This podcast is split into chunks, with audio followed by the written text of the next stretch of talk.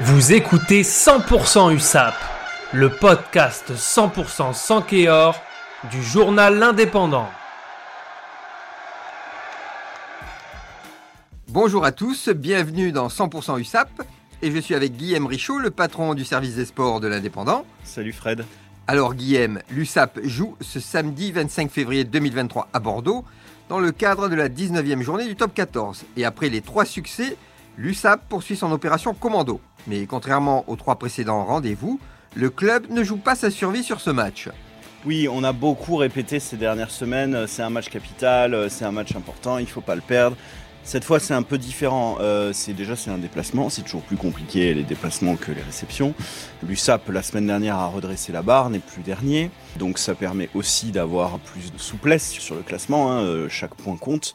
Et puis tout le monde se déplace aussi ce week-end et chacun a des déplacements difficiles. Donc Castres a un déplacement très très difficile à Bayonne. Castres qui vient de changer son entraîneur, qui a été mis à l'écart cette semaine. Brive se déplace à La Rochelle. On sait aussi La Rochelle champion d'Europe. c'est pas facile du tout d'aller gagner là-bas. Et La Rochelle, bah, c'est un peu comme Bordeaux, ils ont besoin de points.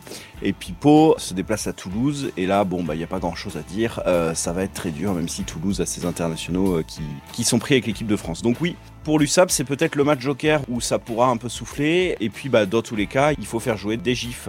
Alors justement, il y a un paramètre en plus à prendre en compte pour les Catalans, les fameux GIF dont tu parles. Mm. Qu'est-ce que c'est exactement? Alors GIF, ça veut dire joueurs issus euh, des filières de formation.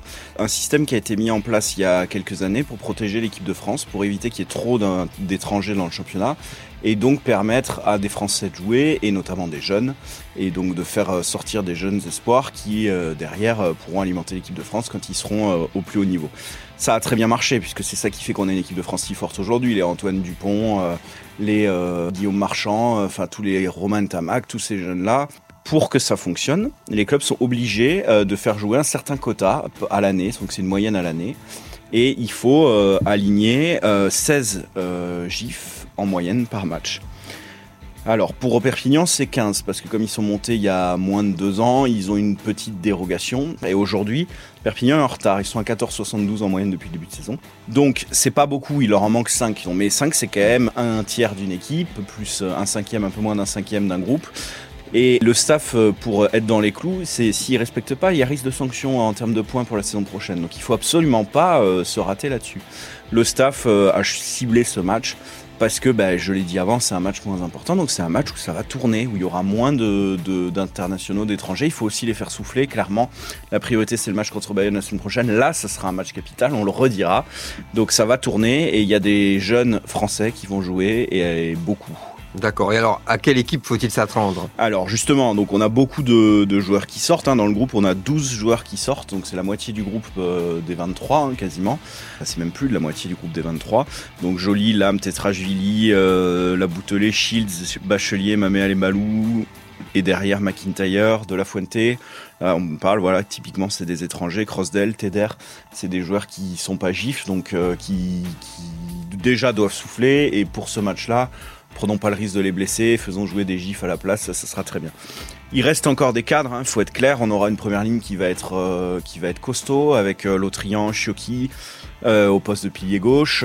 à droite, on aura Fia et Fakatika. Fia est pas gif, mais Fakatika l'est. franchement, au talon, Tadger Mongaillard aussi, c'est solide. En deuxième ligne, pareil, on retrouvera Tulagi. on a Herou qui revient. Franchement, on aura un pack qui va être assez sympa. Derrière, c'est plus compliqué, il faut être clair. Euh, on a, ça tourne beaucoup. Euh, il y a beaucoup de blessés derrière, beaucoup d'absents aussi à cause des suspensions. Donc euh, ça risque d'être de bricoler un peu plus. C'est aussi pour ça qu'ils n'ont pas sorti quelques joueurs cadres qui restent dans le groupe. je pense à Dorian Laborde par exemple qui enchaîne beaucoup de matchs mais qui va rester dans le groupe. Euh, mais euh, et Sadek Degmash aussi qui a priori sera pas titulaire mais qui sera aussi dans le groupe parce qu'à un moment ça peut pas non plus on peut pas non plus envoyer les cadets quoi.